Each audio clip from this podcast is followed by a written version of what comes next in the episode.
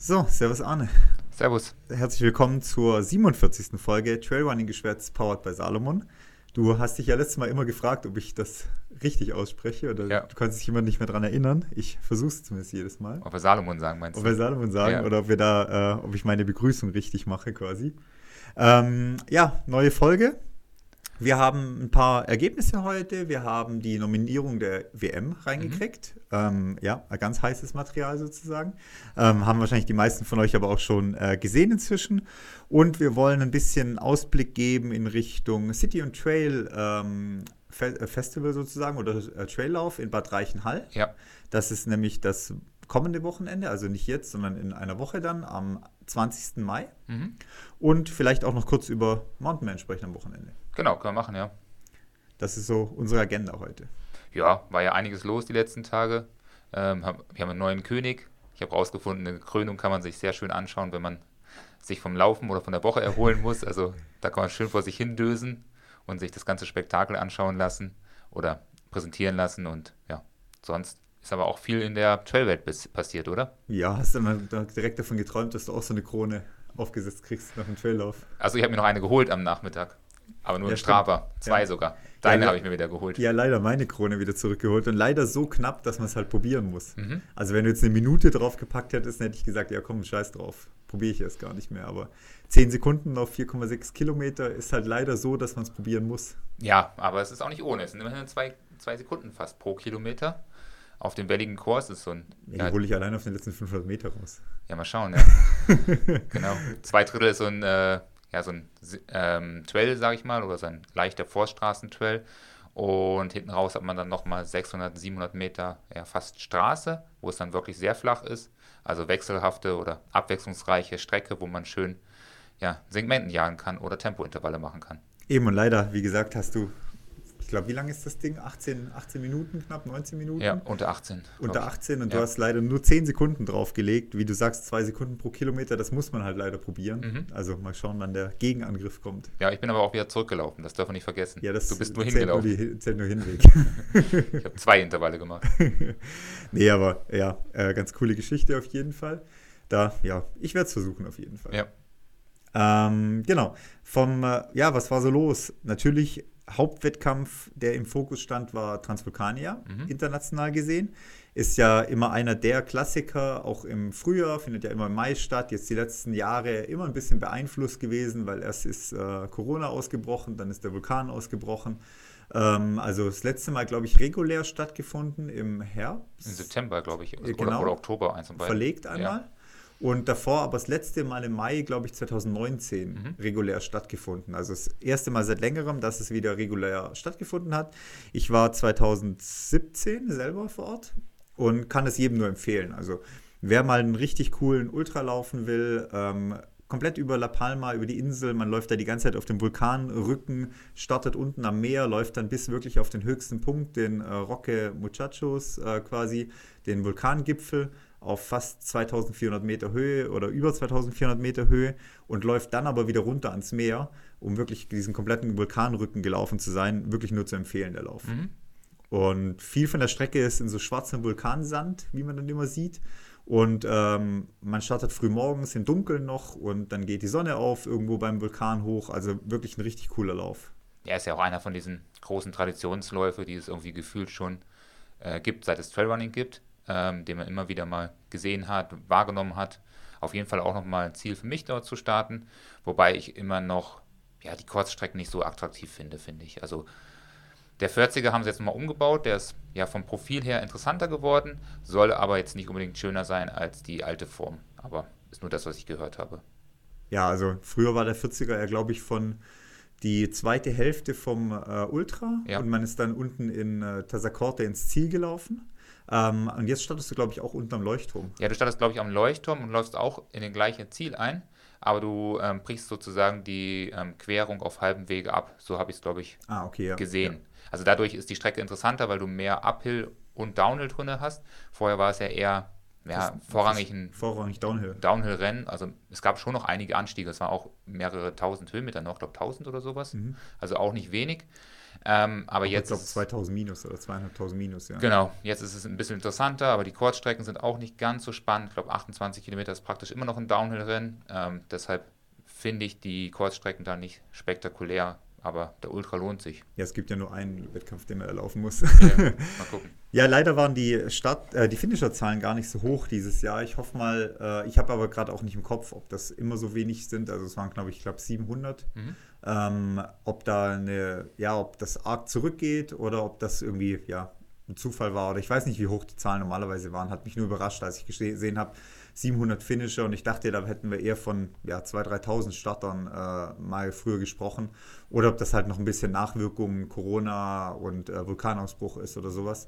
Oder ob es einfach inzwischen ein zu großes Angebot gibt, was die UTMB-Sachen angeht. Ja, du hast ja jetzt auch ähm, mit Mute hast du ja zum Beispiel auch zwei Wochen vorher den anderen Insellauf gehabt. Du hast den Transcan Canaria gehabt, ein paar Wochen davor. Also die Angebote sind halt riesig, was die äh, Läufe jetzt im, im sonnigen Warm betrifft. Nicht so wie hier. Nicht so wie hier, ja, hier schneit es schon wieder gefühlt. Auf 1000 hat es schon wieder runtergeschneit fast. Aber da gibt es jetzt doch einiges am Angebot. Also von dem her, ich hoffe mal, der Lauf bleibt noch lange bestehen, weil ich muss da auch irgendwann nochmal hin auf jeden Fall. Mhm. Die Zeit jetzt, Marius hat meine Zeit geschlagen, ich muss da auf jeden Fall nochmal hin. Echt? Ja. Ja, peinlich. nee, Glückwunsch an Marius auf jeden Ja. Fall. ja, 20 Minuten war er, glaube ich, schneller. Okay. Ja, also ähm, vor allem ist Transvulkania halt auch immer ein Rennen, ein gutes Rennen, weil wirklich Top-Zeiten gelaufen werden. Also wir fangen mal an mit den Siegern dieses Jahr. Äh, Dakota Jones hat gewonnen in sieben Stunden, zwei Minuten. Und wir sprechen hier immerhin von 74 Kilometer mit dreieinhalbtausend Höhenmeter bergauf und dreieinhalbtausend bergab oder sowas. Ja. Und ähm, holt sich dafür 930 ITRA-Punkte. Also wirklich auch ein richtig, richtig starkes Ergebnis. Geführt, äh, gefolgt von äh, Damien Humbert aus Frankreich, 7 Stunden 10, 8 Minuten dahinter, 913 Punkte ist das Ding noch wert. Und dritter Platz, mal wieder dieses Jahr, Mhm. Andreas Reiterer, 7 Stunden 17, immerhin noch knapp 900 Punkte geholt. Ist auch sein fünftes UTMB gewertetes Rennen dieses Jahr gewesen. Echt, ja? Ich habe extra nachgeschaut. Okay. ähm, mal, also der übertreibt ganz schön dieses Jahr bisher. Ja, ja, vielleicht hat er aber auch so ein bisschen seine Quittung dafür bekommen, weil die 900 ITRA-Punkte kann er ja laufen und hat jetzt vielleicht die 913, den zweiten Platz da um sieben Minuten verschenkt, weil er sich vielleicht ein bisschen zu viel eingeschenkt hat an äh, Wettkämpfen und Herausforderungen. Aber ich denke, die Zeit ist immer noch gut. Die Bedingungen waren wohl nicht unbedingt die besten dieses Jahr. Ja, er hat zwischenzeitlich war er auch mal Zweiter, Erster zeitgleich. Also es hat immer ein bisschen abgewechselt. Und hinten raus hat sich dann doch äh, Dakota Jones eben durchgesetzt und hat sich den Sieg geholt. Aber es war relativ lange, ein relativ offenes Rennen vorne auch. Ja, beachtlich ist, da habe ich aber nicht ganz genau die Zeit im Ka Kopf, dass der Dakota Jones schon 2013 Ja, 2013 hast du gesagt. ähm, ja. die Bestzeit aufgestellt hat. Also der ist jetzt schon ein paar knapp, Jahre unter, dabei. knapp unter sieben war es da. knapp ja. unter sieben, ein paar Jahre dabei. Damals auch noch mit Kilian am Start, der ist in die Top 5 reingelaufen gerade so. Ähm, er ist damals, hat das Rennen damals gewonnen und knappe zehn Jahre später ähm, läuft er da wieder und wieder eine starke Zeit. Also Ja, und wenn, wenn man halt überlegt, zehn Jahre später, er war damals, glaube ich, 22, 23 haben wir extra geschaut, jetzt ist er 33. Also ja, lange geschafft, seine Form da auch zu halten und die Mhm. Leistung abzurufen. Also äh, da wirklich ganz cool, dass er nach zehn Jahren da sich wieder den Sieg holt. ja, Ähnlich wie Kilian letztes Jahr halt auch beim UTMB, wo er auch zehn Jahre zuvor schon mal gewonnen hatte oder so. ja, Oder fünf, war es nicht nee, sogar zehn fünf? Jahre glaube ich. War, glaube ich, sogar mehr als zehn Jahre, oder? Weiß ich nicht. Ja, also auf jeden Fall da auch nach so vielen Jahren wieder zurückkommt und auch sie, sich wieder das Ding holt. Bei den äh, Frauen hat die äh, auch bekannte Martina Valmassoy gewonnen. 9 Stunden 9, Mhm. 715 Punkte. Ähm, ja, ist jetzt keine hohe Punktzahl für, bei, den, bei den Frauen, wenn man halt bedenkt, dass das Rennen eigentlich schon gute Punkte gibt, so wie man bei den Männern ja sieht mit den 9 Stunden, 930 Punkten. Also es ist eigentlich schon ein Rennen, wo man gut punkten kann. Ja, Deswegen, ähm, man sieht auch ihren Vorsprung äh, auf die Zweitplatzierte sind über 11 Minuten, 12 Minuten fast. Und dann auf die Drittplatzierte schon ähm, 18 Minuten, 19 Minuten. Also ich denke, da war jetzt auch nicht der große Druck hinter dem Rennen. ja, denke ich auch, ja. Den Namen von der Zweit, äh, ah, doch, Lewandowska kann man sagen, Ja, ist ja. 9 Stunden 21. Und Mac McKenzie ist dann dritter Ja. Platz mit 9 Stunden 28 geworden. Ja, ich glaube sonst, die anderen Ergebnisse haben wir jetzt nicht rausgesucht, aber kann man ja selber nochmal nachschauen, Genau. falls Also- man wissen möchte, wer beim Marathon oder beim 28 Kilometer Lauf gewonnen hat. Genau, also wer ein cooles Rennen im Frühjahr sucht, schon irgendwo auf einer warmen Insel, kann auf jeden Fall nach La Palma fahren. Mhm. Dieses Jahr war auch alles dabei, von Nebel, äh, Hagel oder so Graupel quasi, bis dann oben gefühlt 50 Grad und Sonnenschein sieht man auf den Videos. Also da durchläuft man nicht nur äh, ja, Tag und Nacht, sondern auch mehrere Wetterzonen auf jeden Fall. Ja, krass, ja. Ähm, dann ein deutsches Rennen gab es auch noch, Chiemgau. Ja, da war wieder ein bisschen was los.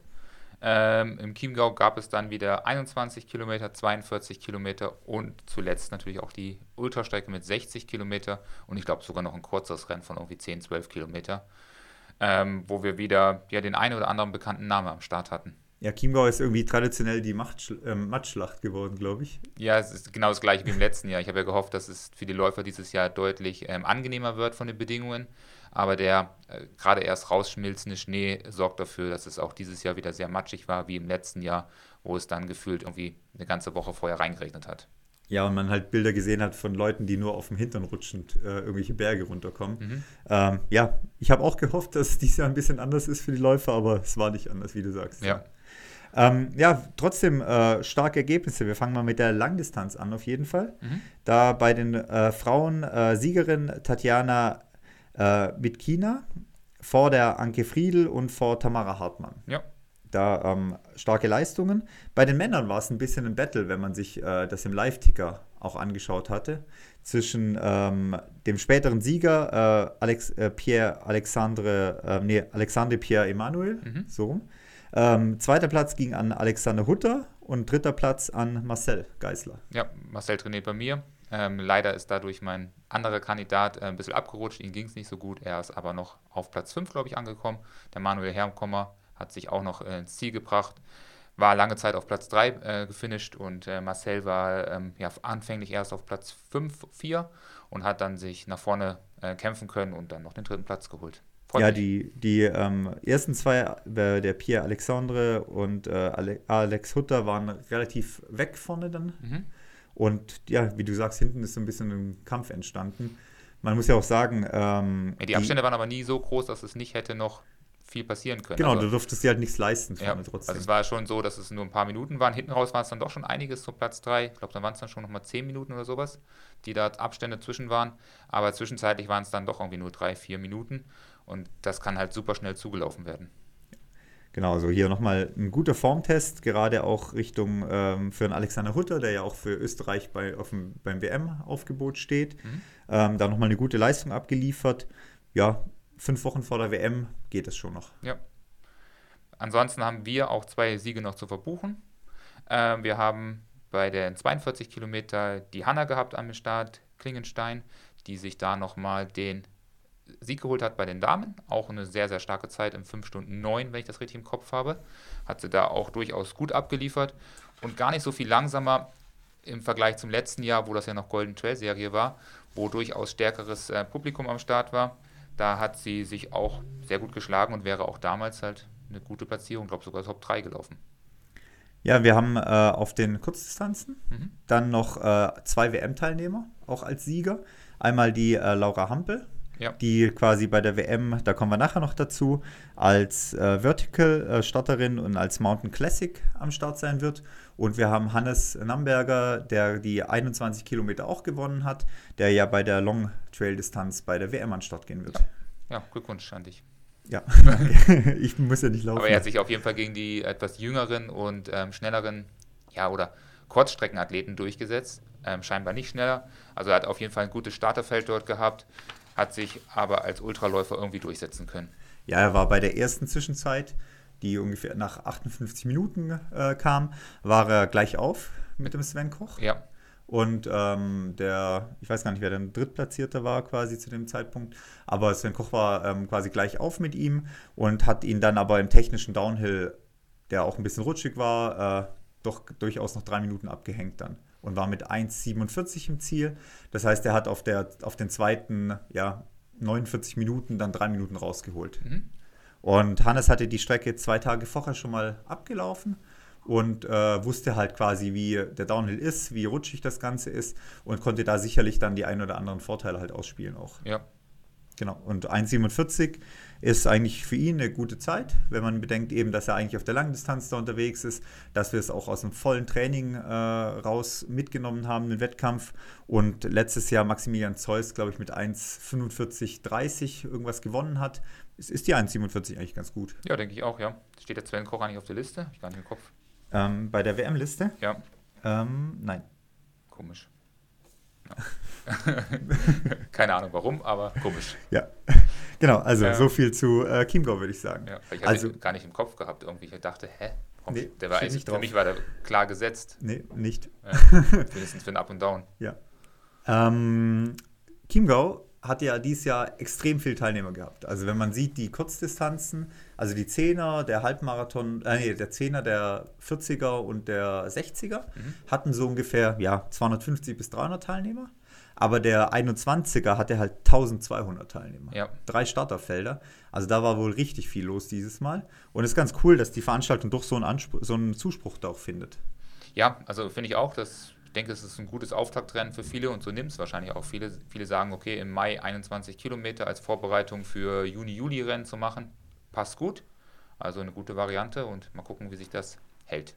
Genau, ich hatte nämlich von ein, zwei Athleten bei mir, die im dritten Block sich einsortiert hatten, dann das Problem, dass sie dem dritten Block davongelaufen sind und sich erstmal durch den ganzen zweiten Block durchwühlen mussten dann. Ja. Also die sich ein bisschen zu schlecht einsortiert haben auch oder zu weit hinten starten mussten und dann halt wirklich ja sich durcharbeiten mussten durch Ja, den ganzen grunds- Block. Grundsätzlich immer Elite-Block. Ja. egal, Egal, was geht, ja. ja. Fake it till you make it auf Ja. jeden Fall, ja. Gleich vorne reinstellen, gleich klar machen. auf jeden Fall. Ja. Siehst ja, ich stehe ja immer in der ersten Reihe. Sowieso, ja. Und wenn, sowieso. und wenn nur es fürs Foto ist. Ja. Danach kann man sich ja dann wieder hinten einsortieren. Wird ja auch nächsten Samstag. Ja, jetzt am, jetzt am Samstag beim Mountainman werde ich eh erste Reihe starten. Ja, da sowieso, ja. Aber auch in City und Trail natürlich erste Reihe. Ja, und dann so neben den etwa zwei Köpfe kleineren Profiathleten. Ja.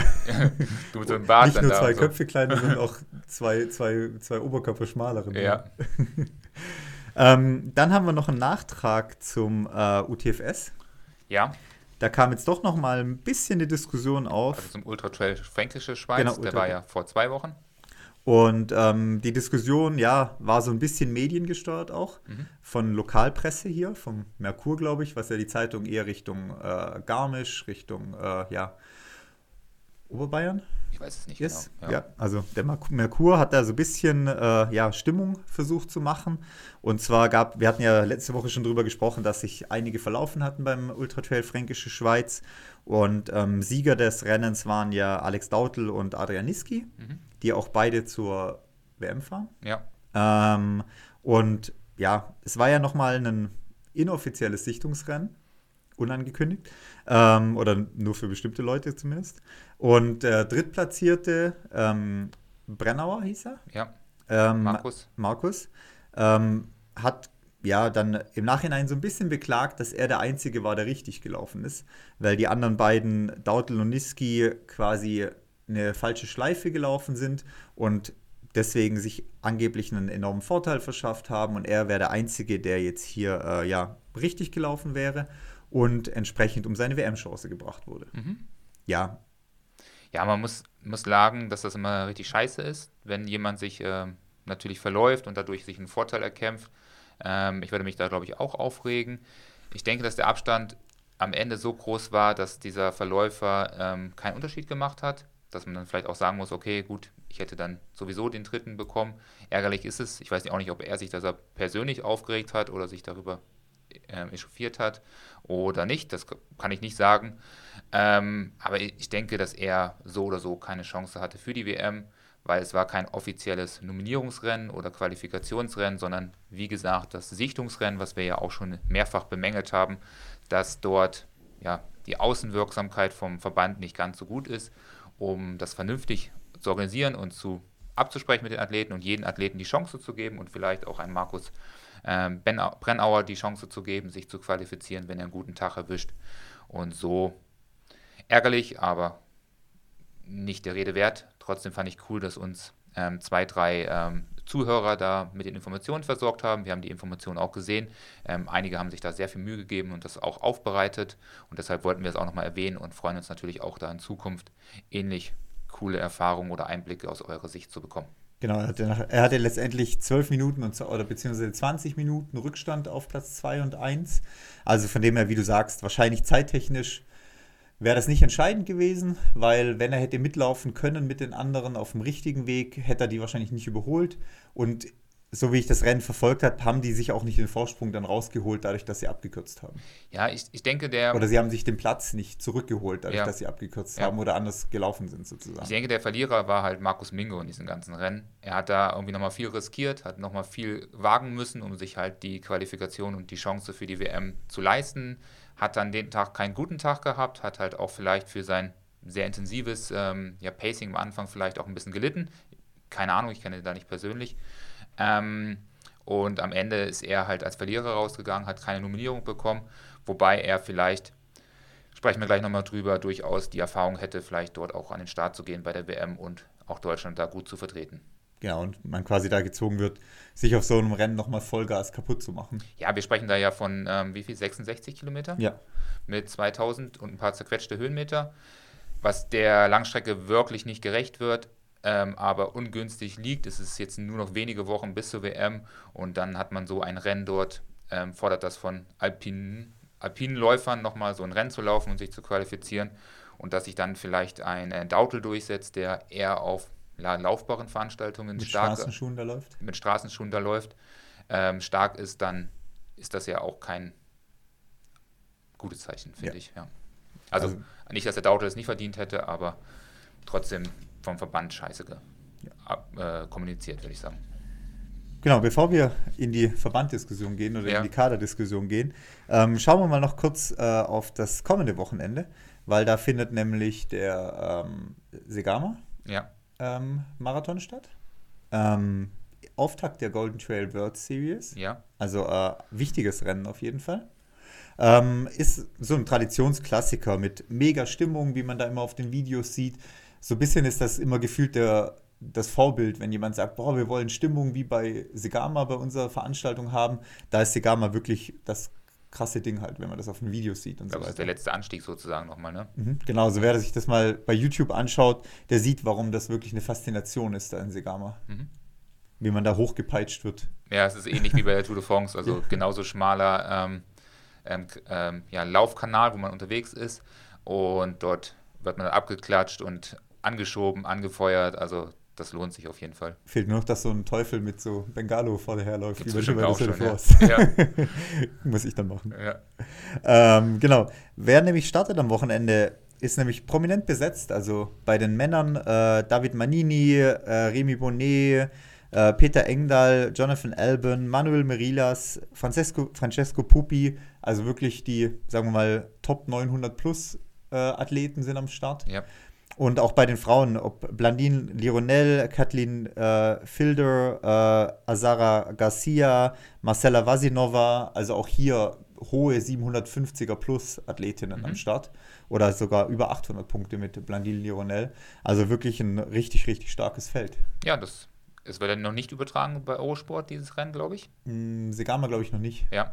Aber ähm, die Liste der Teilnehmer und die Liste der sowieso angemeldeten Teilnehmer für die ganze Serie äh, lässt auf jeden Fall ja, Bock werden oder Lust, Lust werden für das ganze Projekt. Bin ich super gespannt, was da geht. Ja, auf der restlichen Liste steht nämlich noch Kilian, Wormsley, äh, stehen da auch noch alle drauf. Ja. Also mal schauen, wer da startet. Mal schauen, bei welchem Rennen die dann beide an den Start Alle beim Eurosport. Alle beim Eurosport-Event. ähm, auf jeden Fall, wie gesagt, wird es trotzdem, denke ich mal, eine richtig gute Live-Übertragung geben von der Golden Trail National Series im, äh, auf YouTube dann wahrscheinlich. Ähm, schaut da auf jeden Fall rein, weil das ist immer ziemlich richtig gut aufgearbeitet, macht immer richtig Bock. Viel äh, Kameraläufer unterwegs, ähm, gute Kommentatoren. Also das, äh, ja, steht so einer Fußball-Bundesliga-Live-Übertragung so langsam nichts mehr nach. Mhm. Nur der Videobeweis fehlt. Ja, das ist gut so. Genau, dann würde ich sagen, machen wir dann, dann das Fass Ja, auf, du hast oder? hier noch einen Punkt, hast noch geschrieben. oh, habe ich ja. Genau, eins steht am Wochenende noch auf, äh, an, der Rennstrecklauf. Ja, 50 Jahre. okay. Also da auf jeden Fall schon mal Glückwunsch zum Jubiläum. Ja, Die sind auch, äh, ja, kräftig am Schuften, wie ich jetzt gestern mit dem Christoph schon äh, ja, mal am Schreiben war. Noch ist der Rennsteig trocken, hat er gemeint. Mal gucken, was die Regentage letzten zwei äh, die Regentage die letzten zwei Tage aus dem Rennsteig gemacht haben. Er meint, noch ist trocken, noch ist alles gut. Und ja, sie sind gespannt, wie es läuft am Wochenende. Ähm, erwarten sehr, sehr viele Teilnehmer Rekord, auf die. Rekordteilnehmer oder sowas Ja, auch? also zumindest über die verschiedenen Distanzen gesehen, ja. auf jeden Fall. Und auch beim Supermarathon sind es diesmal zweieinhalbtausend Teilnehmer. Sonst sind es, glaube ich, da mal so 1700, 1800 oder sowas. Jetzt zweieinhalbtausend auf der äh, Langdistanz. Ja.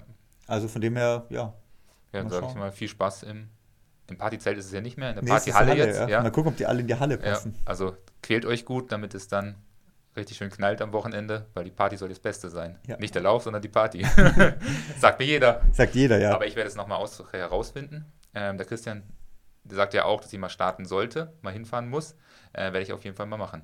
Genau, also ähm, der Lauf ist halt, du tauchst halt in Eisenach in den Grünwald ein, tauchst in, tauchst in Schmiedefeld wieder aus aus dem Grünwald und ja, dann bist du im Ziel in der Partyhalle mhm. sozusagen. Ja, das hört sich doch gut an. nee, also ähm, allen, wo natürlich starten am Wochenende beim Rennsteiglauf, viel Erfolg. Wir haben ja auch von uns ein paar Athleten am Start. Ähm, mal gespannt, was so von den Ergebnissen ergeht. Ist für viele so das erste richtige Ziel, A-Ziel auch bei mir von einigen Athleten jetzt im Mai sozusagen. Also mal schauen, was da geht. Ja, ein, zwei Pacings muss ich noch machen. Ähm, also für die, die warten, die kriegen auf jeden Fall noch ihr Pacing, habe ich alle auf der Liste. Aber tatsächlich habe ich dieses Jahr gar nicht so viele Teilnehmer, komischerweise. Ich habe, ja, ich glaube, zwei auf die, zwei oder drei auf die Langdistanz, ein, eine auf, die, auf den Halbmarathon, ja. Ja, also wir sind gerade so mit zwei, glaube ich. Oder sowas ja. habe ich, ja. ja. Genau, dann kommen wir zur Nominierung, würde ich sagen. Mhm. Genau, also ähm, letzte Woche hat der DLV nun endlich, vier Wochen vorher, fünf Wochen vorher, die Nominierung für die Weltmeisterschaft rausgegeben. Genau, pünktlich, wo wir den letzten Podcast abgedreht hatten, waren sie fertig. Ja, genau eine Stunde danach oder so. Ja. ja. haben wir extra drauf gewartet. Und ähm, genau, jetzt haben wir äh, für die Weltmeisterschaft Innsbruck. Innsbruck startet ja am äh, 6. Juni, ist die Eröffnungsfeier. Ja. Und ab dem 5. Juni, nee, äh, 7. Juni finden dann die Wettkämpfe statt. Am Mittwoch, 7. Juni, wird der Vertical stattfinden. Da ähm, geht es zur Elverhütte hoch. Das Rennen sind wir schon mit Downhill quasi gelaufen beim Transalpin letztes Jahr. Als unsere äh, Strecke ausgefallen ist, haben sie uns dann auf die Weltmeisterschaftsstrecke geschickt. Und vom Profil her können wir vielleicht kurz was dazu sagen. Es geht erstmal relativ steil im Wald nach oben. Dann kommt so ein Kilometer laufbares Überführungsstück und dann geht es steil die Skipiste nach oben. Ja, genau. Ja, das Überführungsstück ist auch so 1, 2, 3 Prozent vielleicht. Geht so ganz leicht nach oben, aber so, dass man es fast gar nicht merkt. Mhm. Genau, und zwar nominiert wurden bei den Frauen für den Vertical Hanna Gröber, Laura Hampel, Laura Hottenrott und Dominika Meier. Mhm. Also, ich denke mal für Berglauf ganz gute Nominierung. Passt. Haben alle starke Leistungen äh, abgeliefert in letzter Zeit. Laura Hottenrott ist ja auch doppelt deutsche Meisterin aktuell. Äh, Dominika Meier, starke Bergläuferin. Laura Hampel hat mit Siegen jetzt beim Chiemgau und auch beim Ötzi Trail. Ja, hat auch. Auch gewonnen. mit starken Leistungen äh, glänzt und Hanna Gröber auch bei einigen Schweizer Bergläufen wirklich starke Leistungen abgeliefert ja, in letzter Zeit. Und sowieso die, die Performance der, der letzten äh, WM und EM, glaube ich, hat sie gemacht, äh, war sowieso sehr stark. Ja, also da gibt es auf jeden Fall keine Diskussion. Nee. Bei den Herren auf den Vertical, äh, Philmon Abraham, Julius Ott, Philipp Stuckart und Maximilian Zeus. Mhm. Da ist auf jeden Fall Philmon Abraham steht natürlich außer Diskussion. Ähm, Julius Ott als aktueller oder nee, vergangener deutscher Berglaufmeister, der ein bisschen, glaube ich, dieses Jahr bei der Berglauf Deutschen Meisterschaft unter der Strecke gelitten hat. Dass es ja doch ein sehr, sehr flacher Berglauf war, dass wir da ja 600 Höhenmeter auf 10 Kilometer laufbar hatten. Ähm, Maximilian Zeus, der ja auch starker Bergläufer ist, und eben Philipp Stuckert, der ja auch in letzter Zeit bei den Bergläufen gar keine so schlechte Leistung abgeliefert ja. hat, wenn man rein auf die Berglaufleistung schaut. Er, er war jetzt Vierter, glaube ich, bei der DM, oder? Bei der DM war er Vierter oder Fünfter oder so. Also ja, haben genau. sie einen nicht mitgenommen, bei Julius Ott war Dritter? Siebter, glaube ich sogar nur. Ah, Siebter. Ja. Achso, dann, ah ja, genau, den Lukas Erle haben sie sozusagen nicht mitgenommen. Genau, Lukas Erle steht nämlich weiter unten bei der äh, U20-Nominierung ähm, ja. quasi. Also genau, jetzt nimmt, übernimmt sozusagen Philipp Stuckert, nimmt den Platz von Lukas Erle mhm. und sonst, denke ich mal, passt es soweit von der Besetzung. Genau, also ähm, wenn man jetzt nur auf Berglauf schaut, ist die Besetzung auf jeden Fall, geht klar. Geht klar, ja. Die ähm, Up and Down äh, ist dann die nächste größere Kategorie. Da sprechen wir von 15 Kilometer. Der findet dann am Samstag statt, mhm. als Abschluss der Weltmeisterschaft. Da haben wir auch ähnliche Nominierungen wie bei den äh, Verticals. Bei den Frauen auch Hanna Gröber, Laura Hampel, Dominika Meyer und Nina Völkel ist quasi die drittplatzierte vom Laufteam Kassel. Ja, sagt mir gar nichts. Habe ich auch noch nicht, äh, habe ich auch nicht auf dem Schirm. Ansonsten passt auch hier die Nominierung wieder, weil äh, Laura Hampel und Dominika Meyer haben auch trailtechnisch eigentlich schon starke Leistungen gebracht. Die Hanna Gröber genauso, also von dem her, da passt auch die Nominierung ja. auf jeden Fall. Bei den Herren genau das gleiche Starterfeld wie auf dem Vertical. Filmon Abraham, Julius Ott, Philipp Stuckert und Maximilian Zeus. Ja, hier bin ich halt der Meinung, dass man hätte, ja, ähm, vielleicht für Philipp Stuckert jemand anders setzen können. Er war auch nicht der schnellste Deutsche im Qualifikationsrennen, was der Ötzi Trail war, oder das Sichtungsrennen, muss man ja sagen, war er auch nicht der schnellste. Da gab es dann nochmal, ähm, ja, welche, die schneller waren. Und seine Leistung war da doch auch sehr überschaubar, fand ich. Also im Vergleich zu der internationalen äh, Spitze bzw. zu den Gewinnern war doch ein deutlicher Abstand da.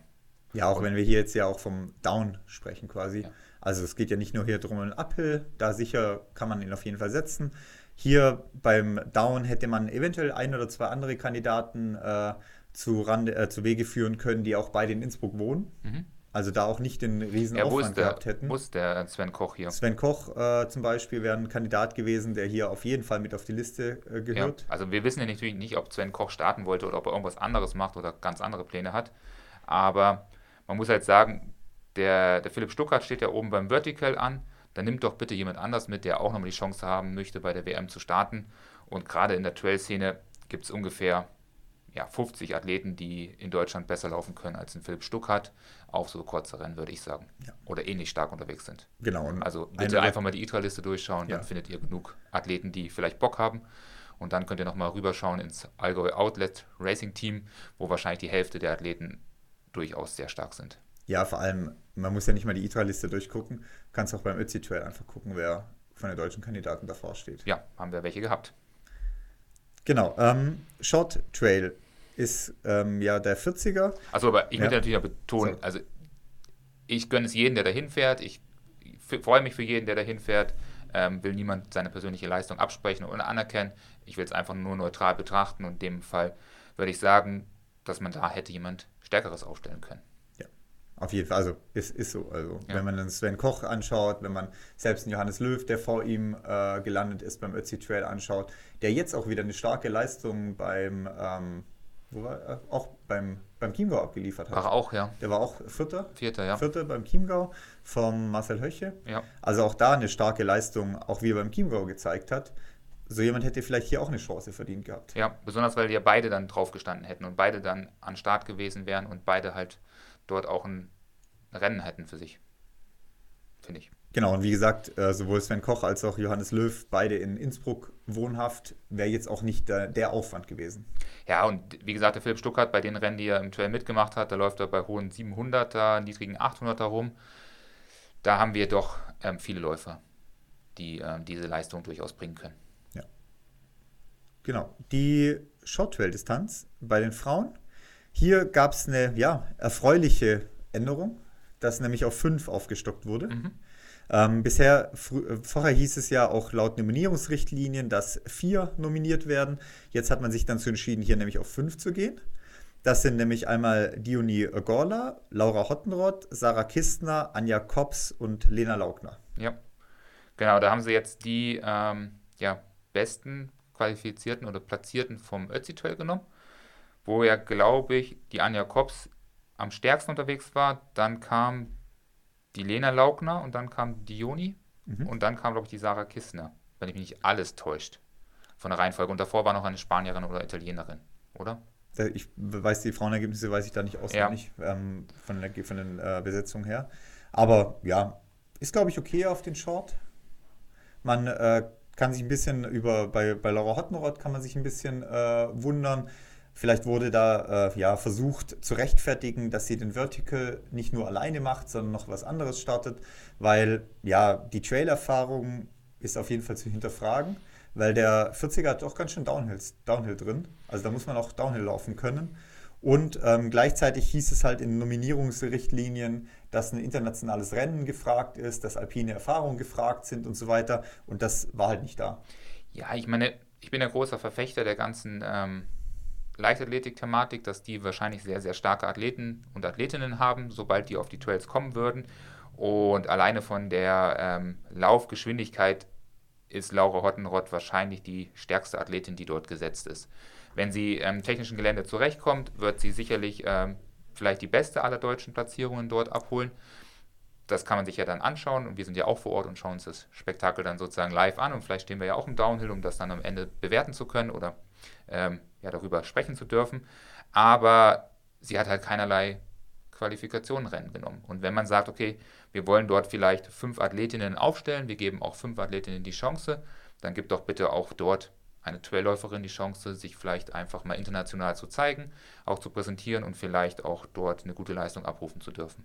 Ja, und die sich vorher, wie du sagst, bei einem Qualifikationsrennen gezeigt hat und extra den Aufwand betrieben hat, zu einem Qualifikationsrennen zu fahren, sich die Hoffnung gemacht hat, bei dem Qualifikationsrennen da auch zu starten, vielleicht was riskiert hat dafür und ähm, ja, dann wird aber jemand aufgestellt, der sicherlich, wie du sagst, leistungstechnisch die Berechtigung hat, aber der halt keine Leite äh, Qualifikationsrennen dafür gelaufen ist. Man muss halt auch sagen, auch hier, um nicht fies zu sein, aber bei ihr wird es halt knapp mit den internationalen Straßenrennen. Da sind die ähm, deutschen Frauen vorbeigezogen. Da haben wir jetzt schon ein paar stärkere als Laura Hottenrott. Da kommt sie nicht mehr ganz so mit. Vielleicht sieht sie hier ihre Chance bei einer WM im, im Trailrunning. Finde ich gut, soll sie gerne machen, aber dann soll sie vielleicht auch vorher wenigstens mal einen Traillauf gelaufen haben oder zumindest die Nominierungsrichtlinien halbwegs erfüllt haben. Genau, also meine nach hat sie die nicht erfüllt. Die EM ist, glaube ich, gelaufen, die 40.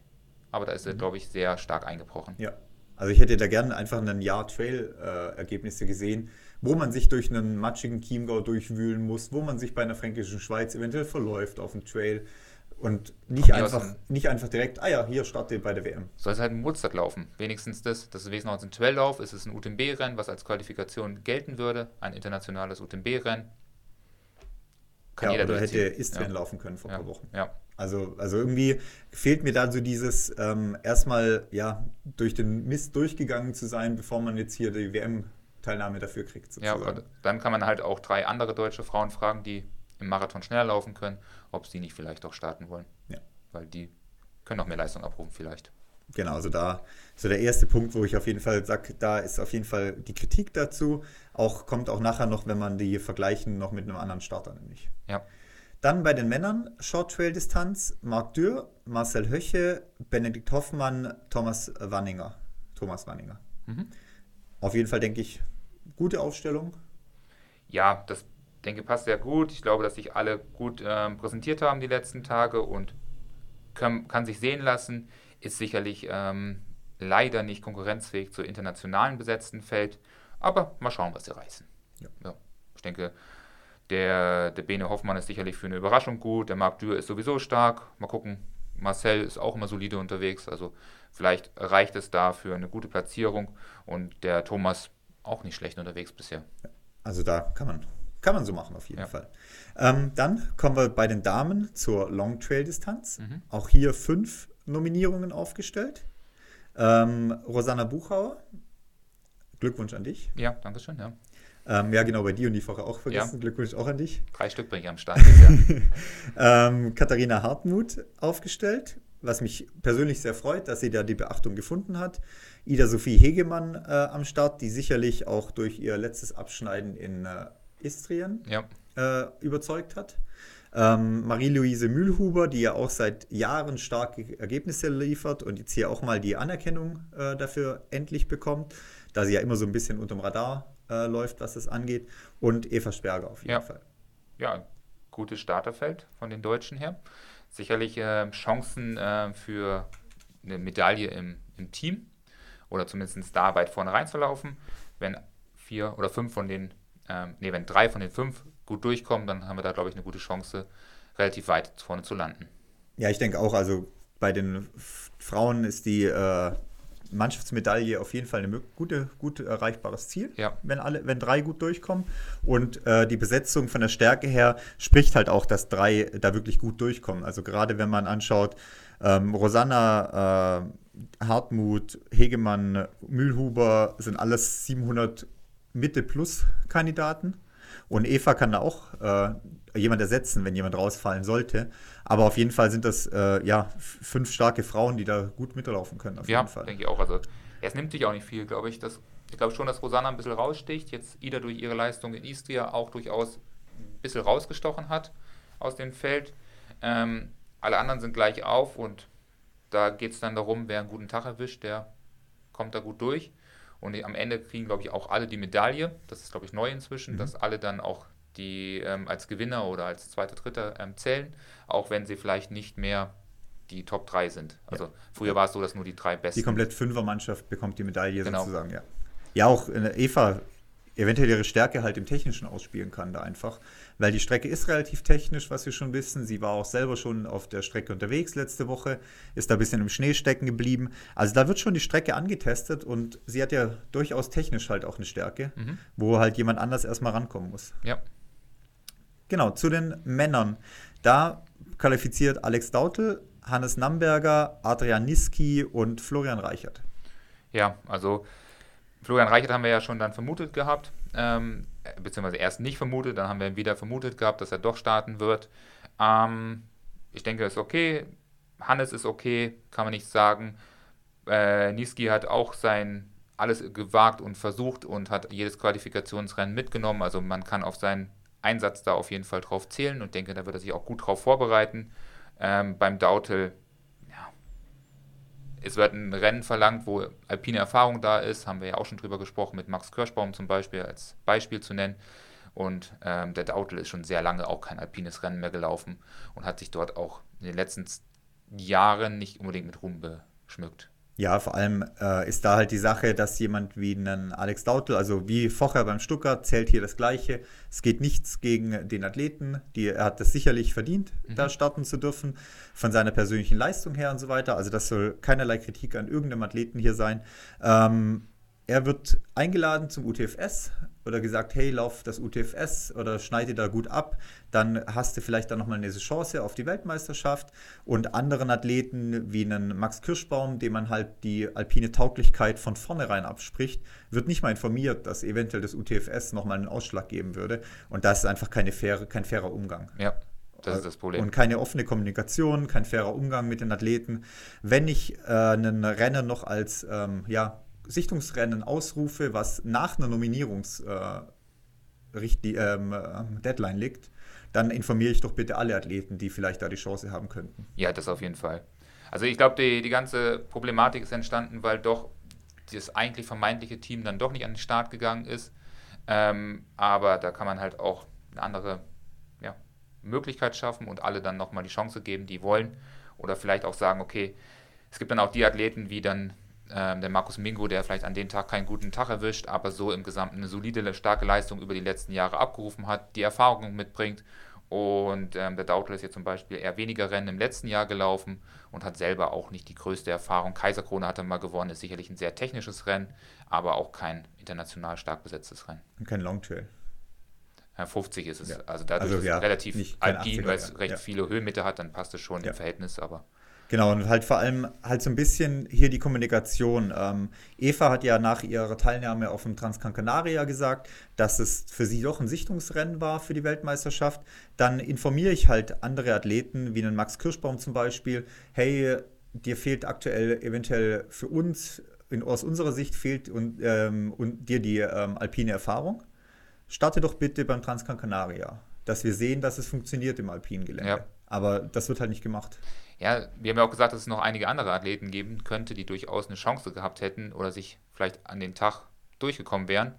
Ähm, da soll man einfach sagen, okay, wir machen es öffentlich, wir schreiben es aus, jeder kann sich es irgendwie auf beim Trail-Magazin anschauen oder auf irgendeine Seite anschauen und kann dort sich informieren. Jeder ist informiert und oder hört unseren Podcast und weiß, okay, Rennen in drei Wochen, ich gehe an den Start und versuche mein Glück und wenn ich Glück habe, dann schaffe ich meine Qualifikation. Genau, nicht ähm, ja, nach dem Motto einen C-Trail mit 30 Kilometer auszurufen, der dann offiziell ist oder ähm, ja, offiziell kommunizier kommuniziert wurde, dass es nochmal ein Sichtungsrennen ist auf 30 Kilometer für einen 80er hinten raus und dann so zwei, drei unter der Hand Sichtungsrennen halt auf einmal noch auszurufen, ist halt, wie gesagt, einfach nicht fair allen Athleten gegenüber. Ja, aber was ich auch nicht ganz verstehe, ist ja, Max Kirschbaum ist ja auch theoretisch auf deren Liste. Weil der ist ja doch international im, im Straßenwettkampf ja auch immer dabei für Deutschland, oder? Ja, der knapp um 50 Sekunden den A-Kader Ultralauf verfehlt. Ja. Also er ist ja im B-Kader, Ultralauf ist er ja. Oder im Perspektivkader sozusagen. Ja jetzt flach. Zum Beispiel, wenn jetzt als mein Athlet, der Manuel herkomme, der durchaus ja auch über 800 ITRA-Punkte laufen kann, wo vielleicht der Autel auch nicht unbedingt stärker unterwegs ist, dann der weiß natürlich, der ist natürlich nicht im, im Fokus, Blickpunkt ja. sozusagen, weil den kennen sie vielleicht nicht, weil der jetzt nicht so auf der Rennen unterwegs ist, wo man das wahrnimmt. Aber Max Kirschbaum ist ja eigentlich auf deren Liste. Ja, und der, wie gesagt, den Donnersberg-Trail der letzte Woche ja auseinandergenommen hat oder ja. vor zwei Wochen.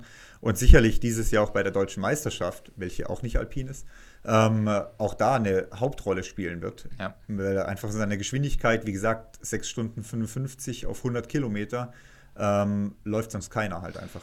Ja, vielleicht bist, vielleicht bist, du am Ende nur sauer, weil du keine drei ja, Athleten hast, so nur, wie ich. Weil ich nur einen Athleten habe. Nee, zwei. Äh, zwei Athleten, ja. zwei Athleten habe, sorry. Ja, das kann man ja vielleicht nochmal kurz zum Ende sagen und dann die Sache auch mal wieder auf sich beruhen lassen. Wir werden ja sicherlich im Vorfeld nochmal auch die anderen Kaders durchsprechen und darüber auch ähm, reden, wie es dann international aussieht, wer dabei ist und wer Chancen hat, wem wir als Gewinner oder als Gewinnerin sehen werden auf den einzelnen Strecken.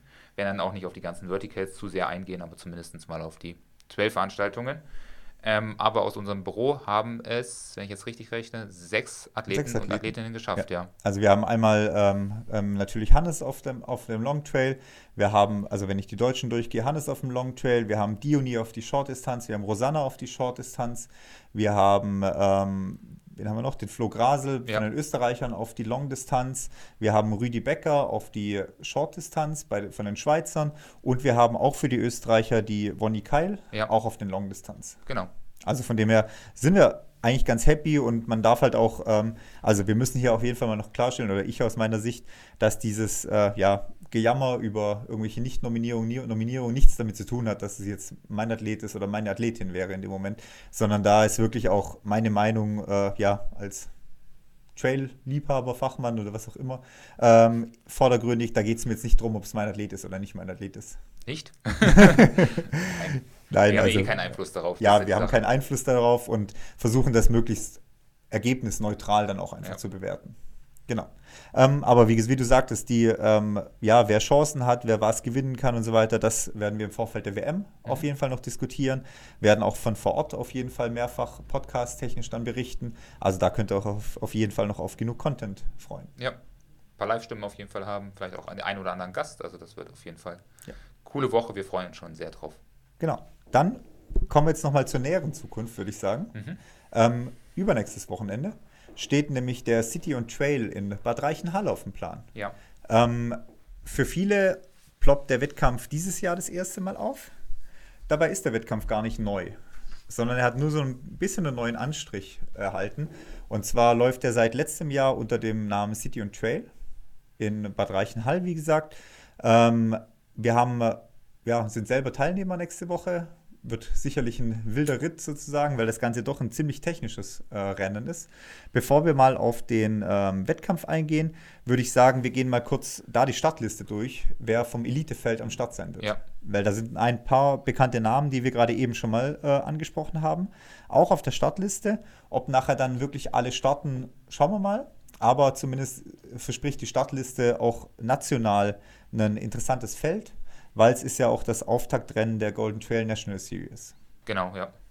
Genau, wir haben nämlich bei den Damen am Start äh, Anja Kops, die wir ja gerade eben schon hatten, Lisa Wimmer, Claudia Sieder, ähm, Jana Kleiber, äh, Suse Spannheimer, Marie-Louise Mühlhuber steht auf der Liste. Also hier wirklich eine starke Frauenliste auch. Mhm.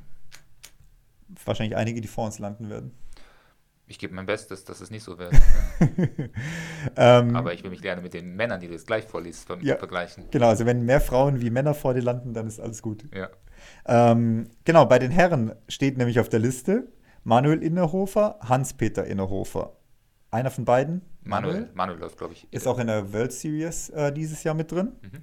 Marc Dürr, Maximilian Zeus, Dominik Matt, Sven Koch, Andreas Schindler, Schindler wäre auch noch so ein Kandidat gewesen, der sicherlich in einem Up and Down Stuttgart hätte ersetzen können. Ja, oder auch auf dem Long Trail. Ich weiß gar nicht, wo der geblieben ist ja. ähm, Julius Ott, den wir ja auch gerade schon hatten. Daniel Jochum, ähm, Marc Sogel, Martin Matle, der auch bei den Österreichern auf der Weltmeisterschaftsliste nämlich steht. Also hier auch ein starkes, äh, oder Lukas äh, Schweller, der ja auch ein junger Läufer ist. Also auch hier ein sehr, sehr starkes Herrenfeld auf jeden Fall. Mhm. Und ähm, ja, freue ich mich, äh, mit denen allen am Start zu sein. Aber die werden alle auf jeden Fall mir da wieder unten sein. Ja, vielleicht kann man sich irgendwo verlaufen, wer weiß ja nicht. Ja, ich kann Oder die, abkürzen. Ja, ich kann, die Ab ich kann dir die Abkürzung über den Goldsteig empfehlen. Ja? Ja. Das ist nicht schöner, ne? Ja, doch, aber du hast auf einem Kilometer 50, 520 Höhenmeter Downhill. Ah, scheiße. also bist auf jeden Fall schneller unten. nee, aber ähm, ja, werden auf jeden Fall alle sehr, sehr weit vorne reinlaufen. Ich bin mal gespannt, wer alles am Start stehen wird letztendlich. Und äh, ja, wie dann das Rennen aussieht. Mhm. Jetzt haben wir aber, ähm, um euch da ein bisschen mitzunehmen bei dem Event, noch zwei Stimmen eingefangen. Einmal vom äh, Philipp Reiter, der nämlich da im Organisationskomitee äh, mit dabei ist, und einmal vom Steve auch, der auch zusammen mit Philipp da im Organisationsteam sitzt. Und wir haben denen mal ein paar Fragen zu dem Event gestellt. Du kennst ja beide schon länger, oder? Genau, Philipp kennt ja, glaube ich, jeder in der Trail-Szene. War ja früher selber als Profiläufer für Salomon aktiv, hat auch die Zugspitze mal gewonnen. In letzten Jahren als Teambegleiter so ein bisschen unterwegs gewesen. Fotograf Fotografisch das Salomon-Team begleitet, die Golden Trail-Serie begleitet und auch selber ja als Alpinist einfach unterwegs ja. gewesen in letzter Zeit. Und der Steve, wer ist das? Äh, Steve kenne ich ja von allen möglichen Ultraläufen, auch schon langjähriger Ultraläufer, einer der ja Ultraläufer, die von Anfang an in der Trail-Szene auch mit dabei waren oder mit dabei ist. Von diversen ja, Veranstaltungen kenne ich ihn, der auch als Soldat äh, Bundeswehr arbeitet, dann eine oder andere harte Trainingseinheit in der Kaserne auf dem Laufband schon abgeliefert hat, wenn ich das manchmal gesehen habe. Und ähm, ja, cooler Typ, der auch da direkt vor Ort, also local aus Bad Reichenhall ist. Also haben die sich ein gutes Team zusammengestellt mit erfahrenen Läufern. Also kann es nur gut werden. Genau, und Locals halt auch ja. vor allem sich das zusammengeholt. Genau, wir haben die nämlich immer gefragt. Ähm, erstmal sollten sie sich nämlich vorstellen, mhm. wer sie sind. Dann so ein bisschen, ja, wie kam es denn überhaupt zu dieser Idee, ähm, ja, Alpenstadt City und Trail? Ähm, und wenn man ja ein bisschen die Historie hinter der Veranstaltung kennt, dann ist der ja ähm, entstanden aus, der, aus dem Hochstaufen-Run oder Hochstaufenlauf, den es schon seit ja, 15 Jahren gibt. Mhm. Und den haben die jetzt übernommen, mehr oder weniger als Organisationsteam. Und es ist ja immer so ein bisschen gefährlich, wenn man so eine Traditionsgeschichte übernimmt, weil da ja genug so alte Typen meistens rumsitzen in den Laufvereinen, die genau alles besser wissen, die sagen, wir machen diesen Lauf schon seit 15 Jahren, was wollen hier diese modernen Trailläufer und so weiter.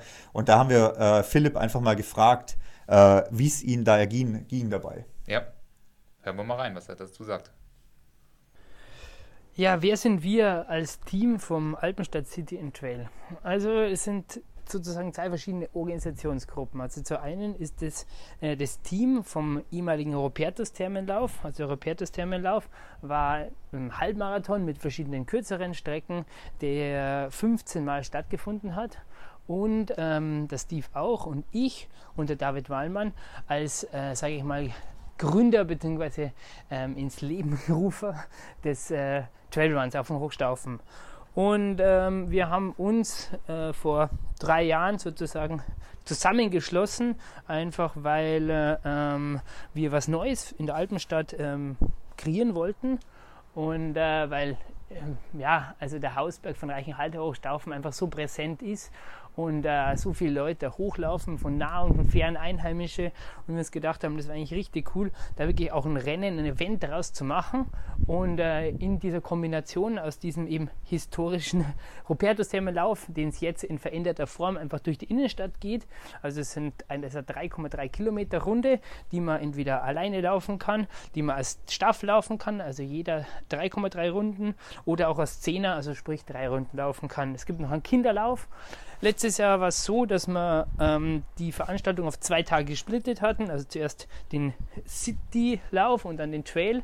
Und heuer haben wir gesagt, das ist eigentlich schade, wenn man irgendwie das so teilt. Und jetzt machen wir alles an einem Tag, sprich Vormittag den Trail und dann Nachmittag den City-Lauf. Und Abend gibt es große Fete mit Band und ähm, genug zum Essen, zum Trinken. Und wir hoffen, dass das einfach richtig runde Sache wird.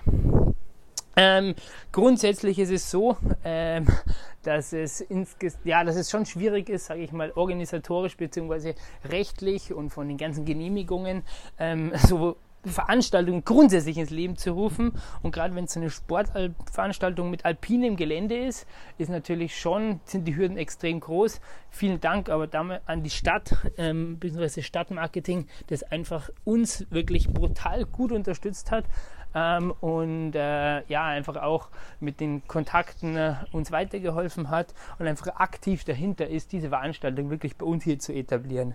Also ich glaube, wenn man alles alleine das machen würde als Einzelkämpfer, wäre man echt hoffnungslos verloren. Ähm, und ja, also den Hochstaufenlauf, den gab es schon mal. Es war dazu mal mein großes Lebensziel, Lebensziel unter Anführungszeichen, das einmal zu gewinnen.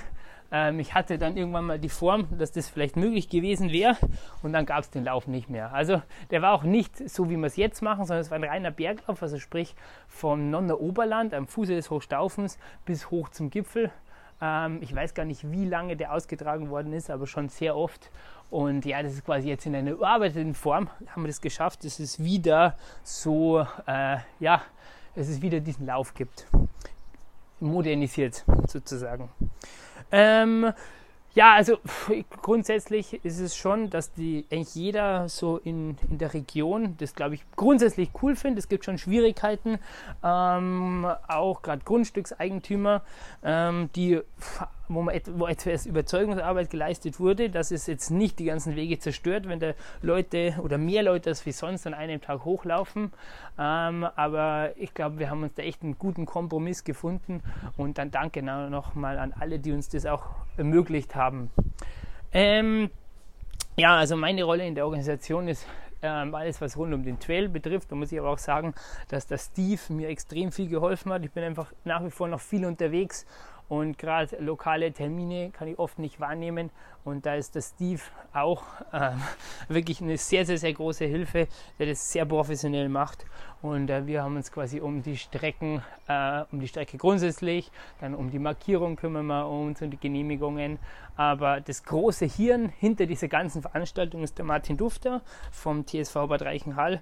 Äh, der einfach alle Fäden in der Hand hat und er sagt immer gern, diese Veranstaltung ist wie wenn man eine kleine mittelständische Firma managt. Also wir haben über 130 Freiwillige, hauptsächlich vom TSV aus den verschiedenen Sparten, die einfach da aktiv mithelfen und es ist richtig schön, äh, das so zu sehen und wie man gemeinsam was, was kreiert. Ja, Philipp berichtet, wie es lief oder wie es in der Organisation läuft. Ja, ist ganz cool zu hören, wenn man sieht, dass hier doch äh, ja auch aus der Stadt oder auch aus dem Tourismusverband und so weiter da hinter der Veranstaltung gestanden wird. Ja. Ist ja nicht immer so der Fall, dass man da so ja Unterstützung bekommt. Ich glaube, das ist hier ein bisschen schwieriger zum Beispiel, wenn wir hier sowas veranstalten wollten, weil doch immer relativ viel mit drin hängt mit Naturschutzgebiet, die Genehmigungen, so wie Philipp sagt, dass da die einzelnen Grundstückseigentümer noch zustimmen müssen, ob das jetzt irgendwie bayerischer Forst ist oder ob das Privatgrundstücksbesitzer sind, was ja immer so ein bisschen problematisch ist bei so Veranstaltungen. Ja, ich finde auf jeden Fall cool, wie euphorisch er ist, dass er selber den Lauf mal machen wollte und gewinnen wollte, es wahrscheinlich nie geschafft hat, weil er ja sagte, dass der Lauf vorher abgebrochen wurde und jetzt da in seiner Heimatstadt den, den Lauf selber wieder organisiert und diese 130 Helfer auch vom Verein, äh, von Martin da sicherlich ähm, ja, viel zu beitragen, auch eine langjährige Community sich dann schon in diesem Lauf ge gebildet hat und dadurch natürlich ein Traillauf vielleicht jetzt nicht unbedingt von einer Firma ausgetragen wird, sondern dort von den Leuten direkt vor Ort und das ist, glaube ich, cool und da bin ich super gespannt, wie es dort dann gehen wird und ja, ich glaube, die hängen sich relativ rein, die Typen. Ja, zu den Fakten vom Lauf noch. Also ähm, Samstag, 20. Mai mhm. um äh, ja, 10 Uhr startet der Hochstaufen-Run. Das ist ja der Traillauf, den Philipp hier auch erwähnt. Man läuft einmal aus Bad Reichenhall auf den Hochstaufen hoch und wieder zurück nach Bad Reichenhall runter. 18,7 Kilometer, 1350 Höhenmeter. Ja. Und um 17.30 Uhr startet dann der 10 Kilometer Lauf ähm, durch die Stadt. Auf dieser 3,3 Kilometer Runde sind dann quasi drei Runden, die man laufen muss. Also wer sagt, er ist nicht der Trailläufer, will aber hier flach einen Straßenlauf machen, kann starten. Oder eben so wie wir, die sagen, man geht auf den Trail. Oder wer ganz verrückt ist, kann auch beides machen. Ja, warum gibt es eigentlich keine Doppelwertung? Ja, wäre auch Kombiwertung. Kombiwertung das, das wäre auf jeden Fall auf jeden Fall eine Herausforderung. Genau. Also von dem her äh, ganz cool, dass das in der Organisation so gut läuft. Aber wie er sagt, da steckt so viel mehr dahinter, dass man auch gar nicht so immer sieht als Veranstalter, wo man die ganzen Helfer braucht, wo man die Strecke markieren muss und so weiter. Die Genehmigung. Also Genehmigung sich ja. einholen muss. Also ist gar nicht so ohne die ganze Geschichte. Genau, wir haben ihn aber auch gefragt, ähm, was erwarten die Teilnehmer dort? Ähm, und er kennt sich am besten aus und wird uns dann nochmal berichten, was so auf der Strecke los ist. Die Strecke ähm, ist, weil die Idee der Strecke war, dass man das Ganze simpel veranstaltet. Also die Idee der Strecke war, dass man das Ganze wirklich simpel gestaltet einmal hoch, einmal runter, fertig. Ähm, wir wollten aus der Innenstadt rauslaufen, deswegen war einfach die Kulisse wahnsinnig schön ist, so mit der alten Saline, mit dem Rathausplatz, das einfach wirklich sehr historisch auch bedeutsam ist für Reichenhall. Deswegen hat man quasi diesen langen Anlauf und den langen Zurücklauf. Lang ist jetzt relativ, das sind zweieinhalb Kilometer. Der eine wird das vielleicht als Warm-up bezeichnen, der andere sagt, boah, flach hinlaufen, das will ich gar nicht. Es ist so, wie es ist. Ähm, und die Herausforderung bei der Strecke ist sicherlich der obere Teil. Das ist einfach ziemlich felsig, dieser 500 Höhenmeter des Steinigen Jägers, wo man einfach auch die Hände hernehmen muss, wo, sage ich mal, wenig Laufball, so mehr so leichtes Scrambling.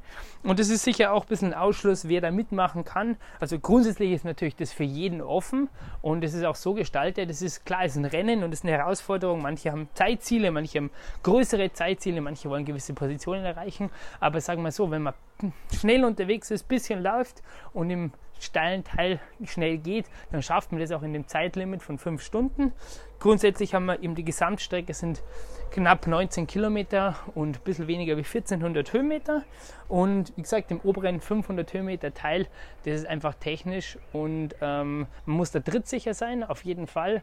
Und jetzt keine, es ist nicht wahnsinnig ausgesetzt, aber es ist schon steil und man darf, sollte auch keine Höhenangst haben. Ähm, wichtig, wie schafft man es zu finishen? Ich glaube, so wie immer, gute Renneinteilung, nicht zu schnell loslaufen und lieber hinten raus noch Körner aufbehalten, damit man dann auf dem flachen Teil wieder schnell auch zurücklaufen kann.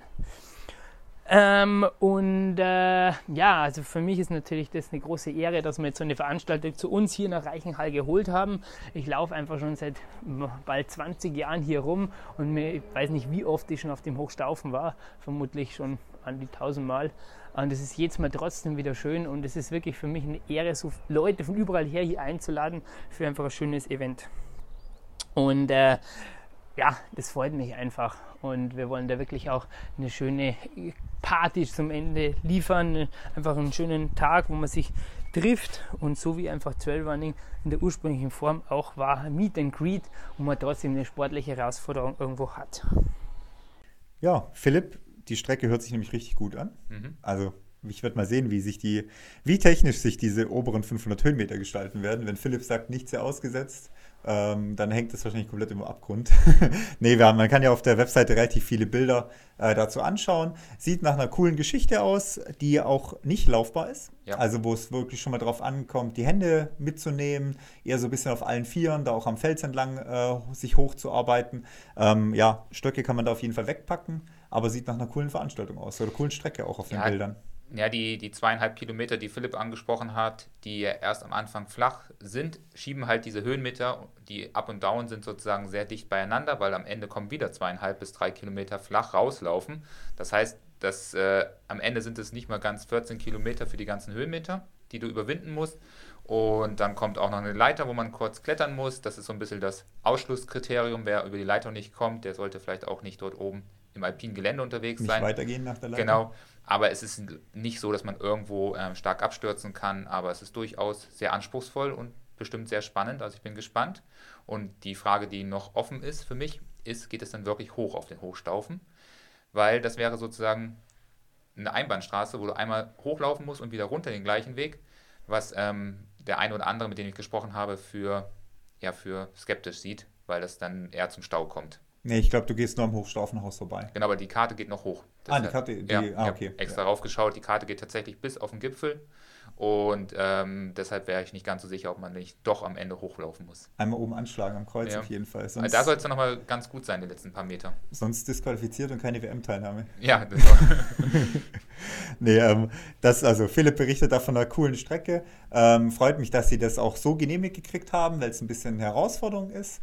Ähm, ja, auch wenn man da jetzt nicht vorne mitläuft und so weiter, trotzdem, glaube ich, Bock macht die Strecke. Und ähm, ja, da sind auch diese eineinhalb, ersten zweieinhalb Kilometer flach ganz gut verkraftbar. Ich finde es, glaube ich, so, ich mag das, glaube ich, sogar eher, weil du kannst dich halt zweieinhalb Kilometer doch ein bisschen einlaufen. Das Feld sortiert sich ein bisschen und dann geht es in den Berg rein, wie wenn du so aus dem Startblock direkt in den Berg reinläufst. Mhm. Ja, das Problem ist aber, dass, dass du jemand bist, der nicht wahrscheinlich die ersten zwei Kilometer nicht sehen werde und dann irgendwo im Uphill wieder einsammle. Ja, andersrum, ich, wie bei, bei Innsbruck, ich sammle dich dann im Uphill ja, ein. Ja, ja. wahrscheinlich aus mit 3,30er Schnitt los und dann. Ja, das ist ja eh gesetzt. Ja, mal schauen. Genau, dann haben wir äh, Steve nämlich noch gefragt, weil die äh, Veranstaltung ja dieses Jahr Auftakt der Golden Trail National Series ist, hier Chiemgau mhm. dieses Jahr ersetzt in der Serie.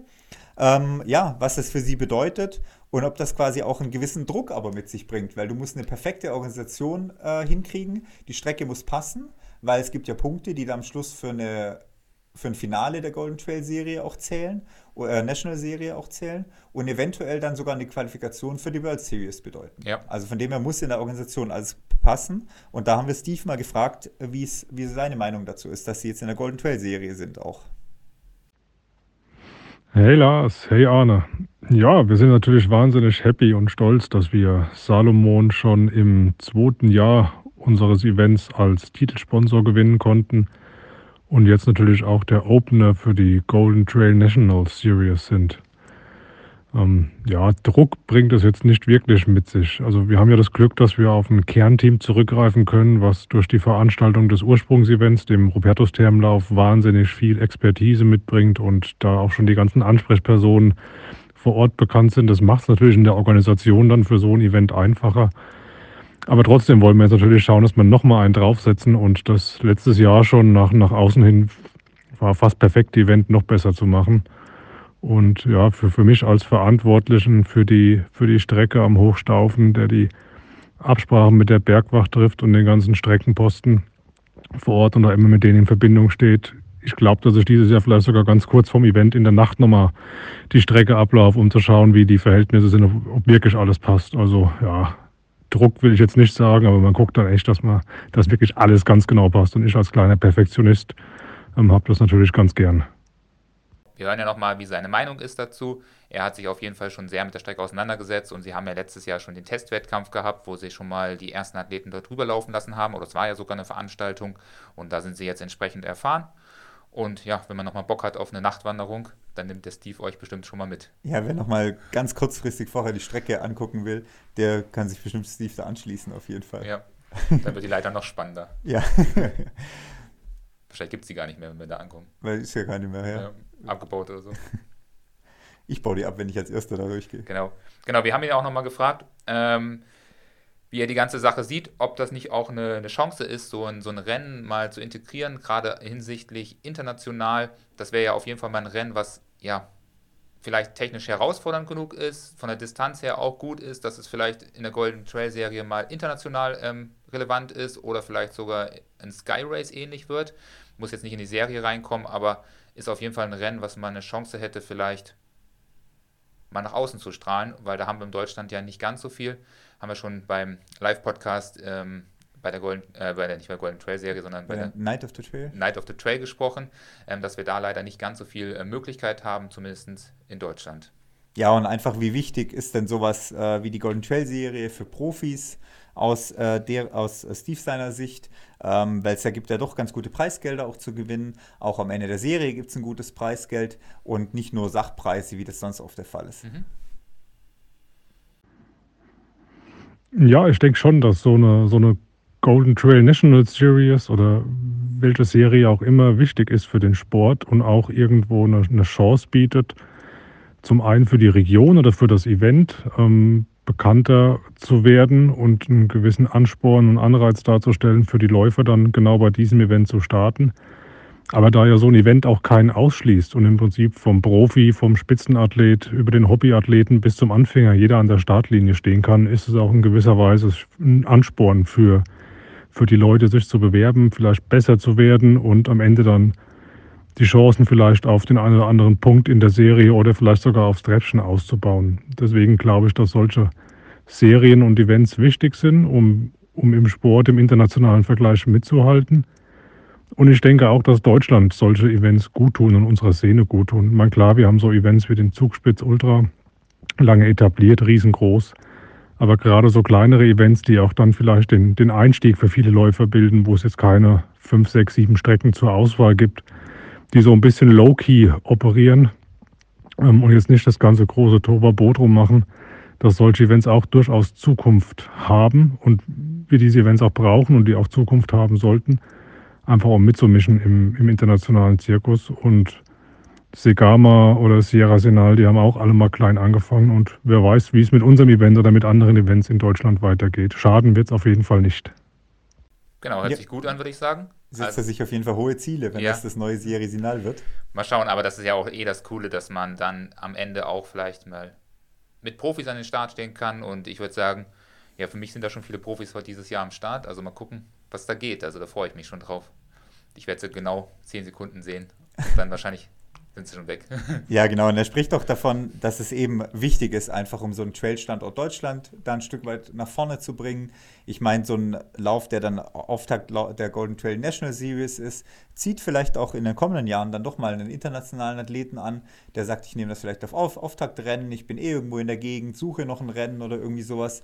Und wenn man dann halt eine gute Leistung als Veranstalter abgeliefert hat und sich da einen Namen gemacht hat, dann kann es ja durchaus zu einem ja, wichtigen internationalen Rennen werden. Mhm. Ich meine, Serie Sinal ist ja auch nicht wegen der Schönheit der Trails und so weiter auf einmal internationales Rennen geworden.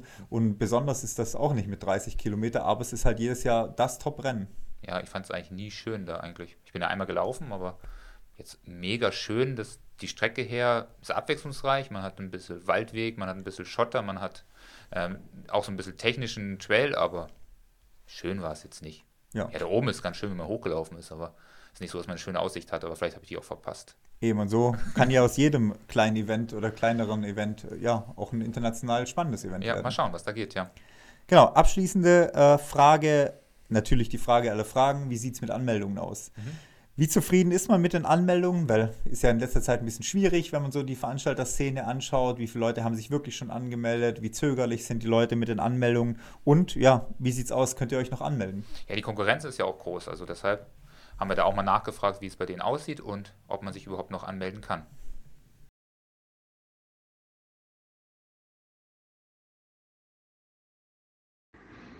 Ja, wir sind mit den Anmeldungen absolut zufrieden. Ähm, wir haben jetzt Stand knapp zehn Tage vor dem Rennen die 200er Marke ähm, geknackt und freuen uns natürlich über jede Anmeldung, die jetzt noch oben drauf kommt. Ähm, die Möglichkeit, sich anzumelden, besteht noch bis Donnerstag vor dem Event, ähm, 24 Uhr.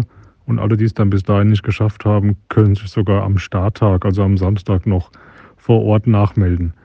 Ähm, aber unser, unser kleines Ziel, was wir uns gesteckt haben, die 200, haben wir jetzt wie gesagt erreicht. Und jetzt freuen wir uns über jeden, der noch oben drauf kommt und warten einfach, was dann am Samstag, am 20.05. an der Startlinie so abgeht. Ja, freut mich auf jeden Fall, dass Sie zumindest Ihr internes Ziel auf jeden Fall erreicht haben. 200 Anmeldungen, 350 Startplätze gibt es. Mhm. Also äh, ja, mehr als die Hälfte ist weg. Wer, wie gesagt, sich kurzfristig noch entscheiden will, kann sich noch bis Donnerstag nächste Woche anmelden oder auch vor Ort noch nachmelden. Also würde mich freuen, wenn der eine oder andere, der jetzt hier auch heute zuhört, uns vielleicht noch Bock hat, kurzfristig nach Bad Reichenhall zu fahren ja. und sich da noch anzumelden. Wir werden auch beide am Start stehen, eben bei der äh, Hochstaufen-Trail-Strecke. Also wer gegen uns laufen will mhm. oder gegen Arne laufen will, ich gucke dann, was passiert. Ja, wir schauen mal.